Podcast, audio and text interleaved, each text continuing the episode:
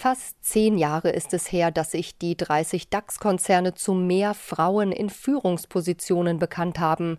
Was aus der freiwilligen Selbstverpflichtung geworden ist, fasst Familienministerin Franziska Giffey so zusammen. Freiwilligkeit führt zu Schneckentempo, freiwillig tut sich nichts, aber Verbindlichkeit führt zum Erfolg und zum Fortschritt. Und so kommt sie nun, nach langem zähem Ringen und hitzigen Diskussionen, die verbindliche Frauenquote für Vorstände. Das Kabinett hat heute zugestimmt. Nun muss das Gesetz noch durchs Parlament. Janina Kugel war von 2015 bis 2020 im Vorstand von Siemens und damit eine von wenigen Frauen in der Führung eines DAX-Konzerns.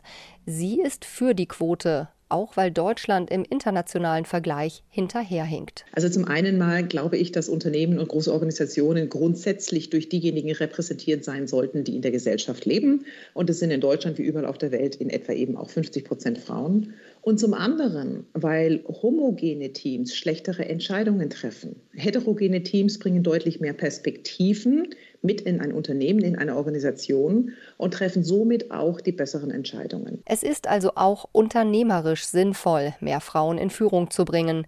Eine McKinsey-Studie sieht sogar einen Zusammenhang zwischen dem Frauenanteil im Unternehmen und dessen Profitabilität. Das unterstreicht auch Ingo Speich, Fondsmanager und Leiter Nachhaltigkeit bei der Dekabank. Doch ist die Frauenquote auch eine Herausforderung für manchen DAX-Konzern. In dem Sinne ist es eine Revolution für das ein oder andere Unternehmen. Gerade Unternehmen auch aus Branchen, bei denen ähm, auch in der normalen Belegschaft die Frauen eher unterrepräsentiert sind. Äh, also die klassischen Ingenieursberufe beispielsweise müssen sich natürlich schon strecken. Auch wenn der Aufschrei in Teilen der Industrie groß ist, was die Bundesregierung verlangt, ist kein Hexenwerk.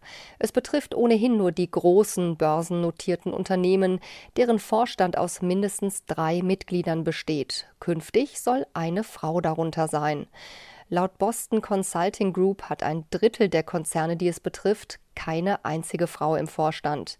Adidas gehörte bis vor kurzem noch dazu. Der Sportartikelhersteller hat aber zum 01.01. dieses Jahres eine Personalchefin berufen.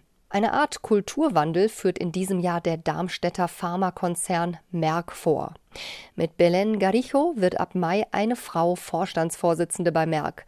Sie ist damit zwar nicht die erste, aber dann die einzige Frau an der Spitze eines DAX-Konzerns. Andere werden folgen müssen. Nicht zuletzt, weil große Vermögensverwalter wie BlackRock und Goldman Sachs mit Geldentzug drohen, wenn der Vorstand allein männlich besetzt ist.